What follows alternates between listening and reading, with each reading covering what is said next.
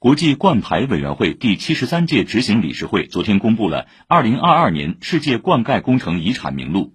来自我国的四川省通济堰、江苏省兴化垛田、浙江省松阳松谷灌区以及江西省崇义上堡梯田等四个工程全部申报成功入选。至此，我国的世界灌溉工程遗产已达到三十处。